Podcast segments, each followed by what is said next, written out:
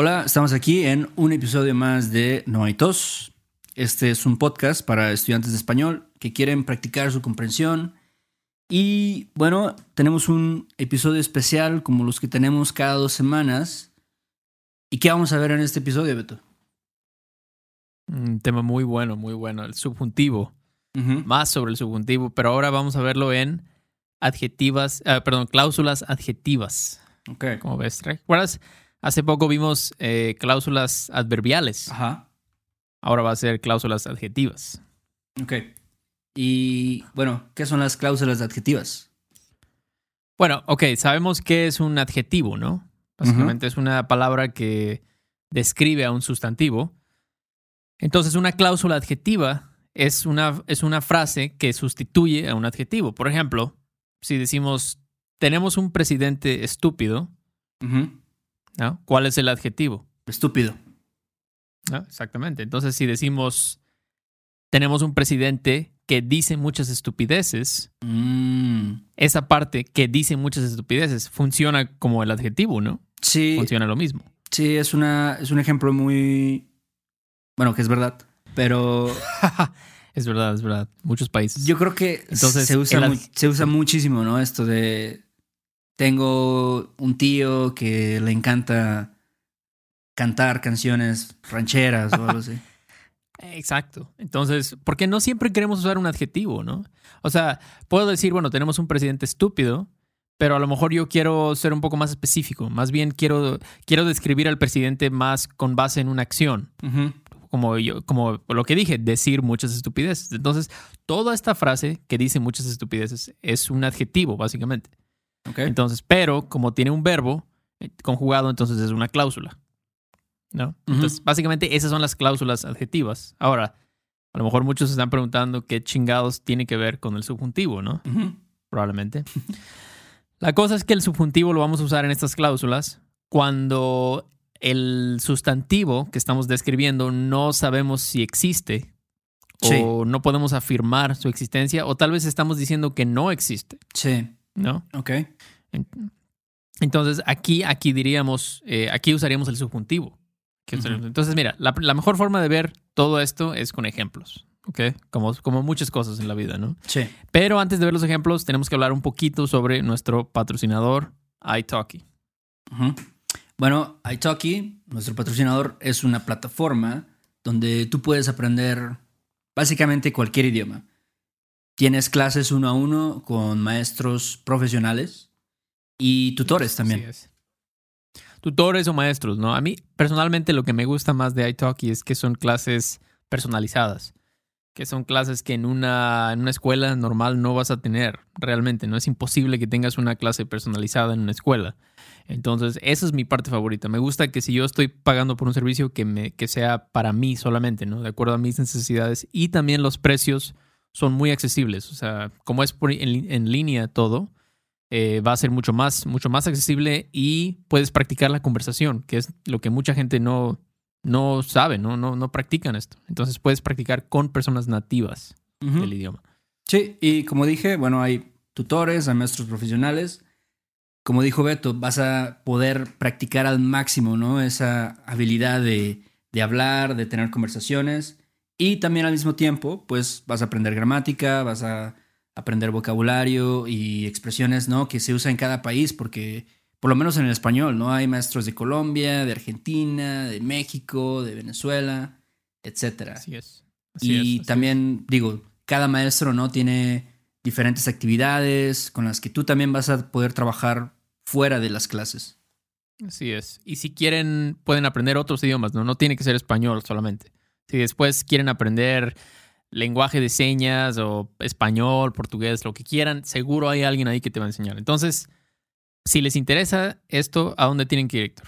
Bueno, si quieren aprender cualquier idioma de una forma divertida, de una forma muy dinámica y eficiente, tienen que ir a go.italki.com slash no hay tos o en español go.italki.com diagonal no hay tos o también pueden hacer clic en el link que les vamos a dejar ahí en la descripción de este video y ustedes van a recibir 10 dólares para su primera clase. Entonces, vayan. Así es. Chéquenlo, por favor, les va a gustar, se los garantizo. Pues sí. Entonces, bueno, regresando a las cláusulas adjetivas, estos les dije que cuando no sabemos si existe esa cosa, por ejemplo, cuando yo dije tenemos un presidente estúpido o tenemos un presidente que dice muchas estupideces, yo sé quién es ese presidente, ¿no? En nuestro caso es AMLO, ¿no? Nuestro presidente. Es alguien que, que existe. Alguien que existe. Pero ¿qué pasa si no sabemos si ese presi- presidente existe, ¿no? Ajá. Como, no sé, si queremos preguntar. ¿existe un presidente? Entonces, ahí, en este, cuando, cuando no sabemos si existe la persona o, o decimos que no existe, entonces vamos a usar el subjuntivo. Por ejemplo, eh, vamos a ver cinco ejemplos primero en el indicativo, como el ejemplo que usé, y luego vamos a ver cinco ejemplos con el subjuntivo. Ok. Entonces, primero lo vamos a decir en inglés y ustedes traten de traducir esto como lo vamos a decir en inglés y vamos a ver qué, qué pasa, ¿no? Ok. Entonces, el número uno sería, ¿cómo dirías? I need the iPhone that has three cameras. Ok. I need, the, I need the iPhone that has three cameras. Aquí yo sé que existe este iPhone. Yo ya lo vi en un comercial.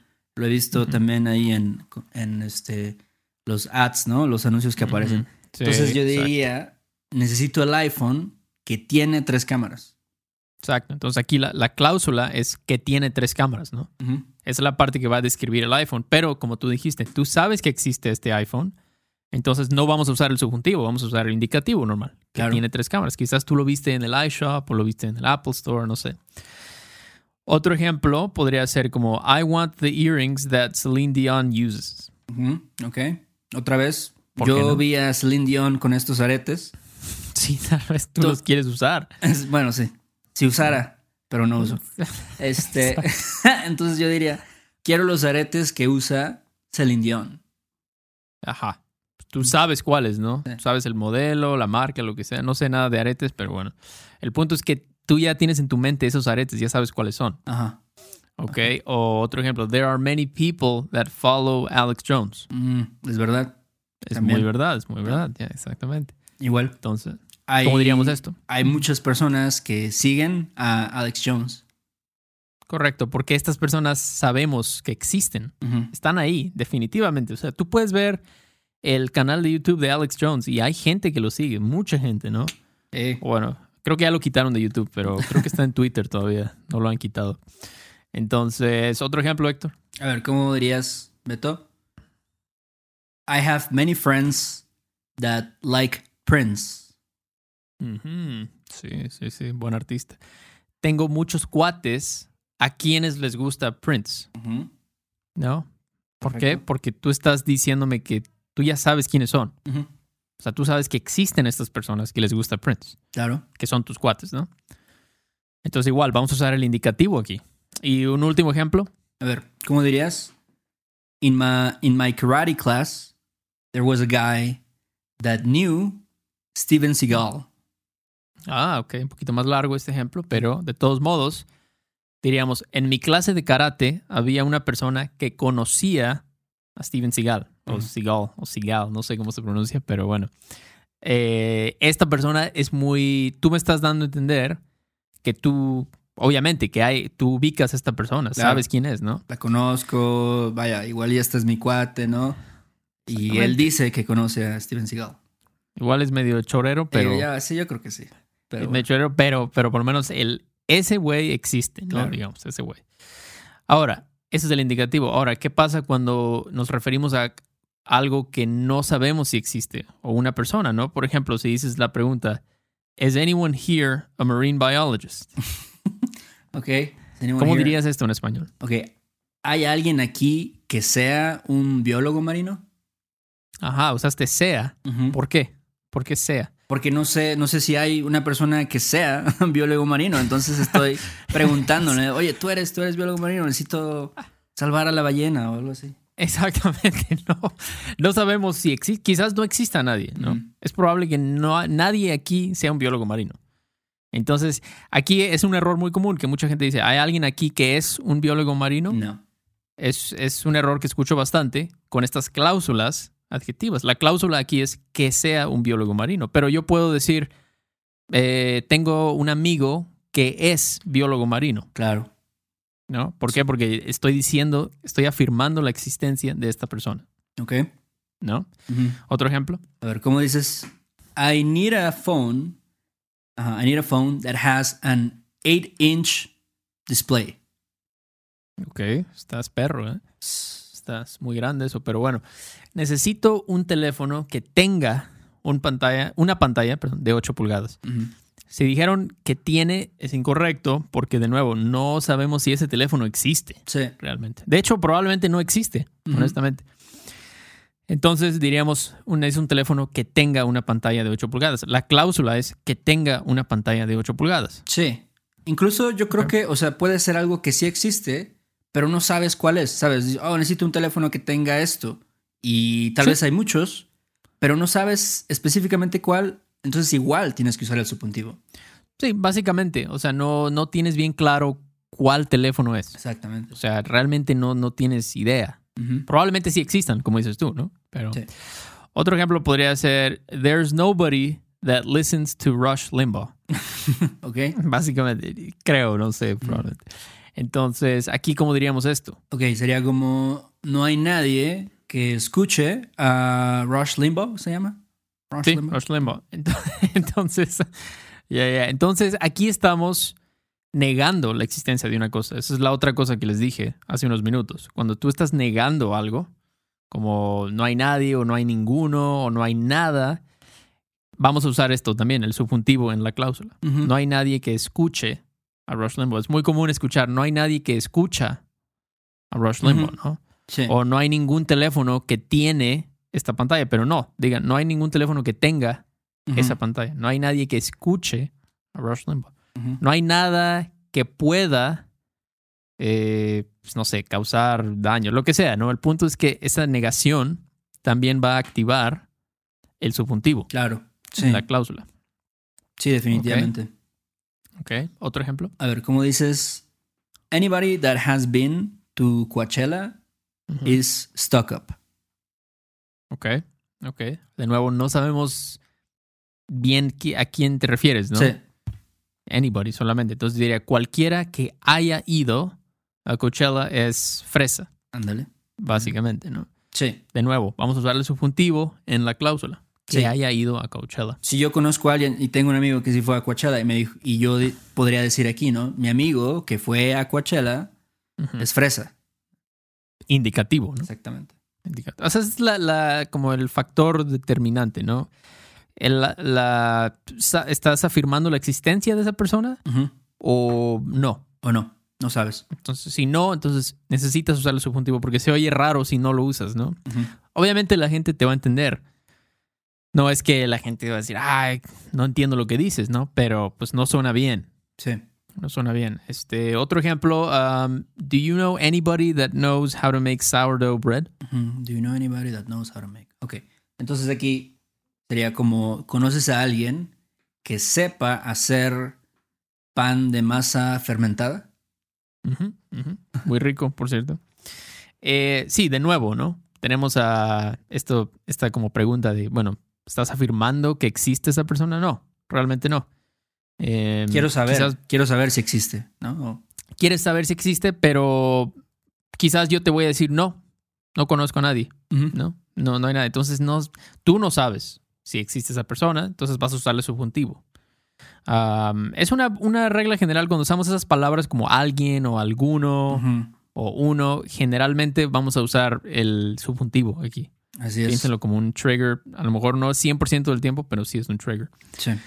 Y el último, ¿cuál es el último ejemplo, Héctor? A ver, ¿cómo dirías, Beto? Have you ever gotten a gift that made you cry? Ujú. Sí.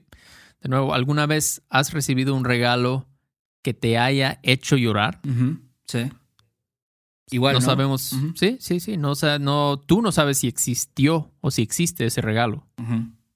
¿no? Probablemente te voy a decir, sí, mira, una vez me regalaron unos calcetines y me hicieron llorar, o sea, estaban muy bonitos. O tal vez te diga, no, realmente no. Todos Sí. los regalos que he recibido han sido muy aburridos, ¿no?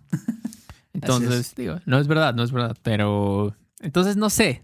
Espero, espero que les haya quedado claro esto.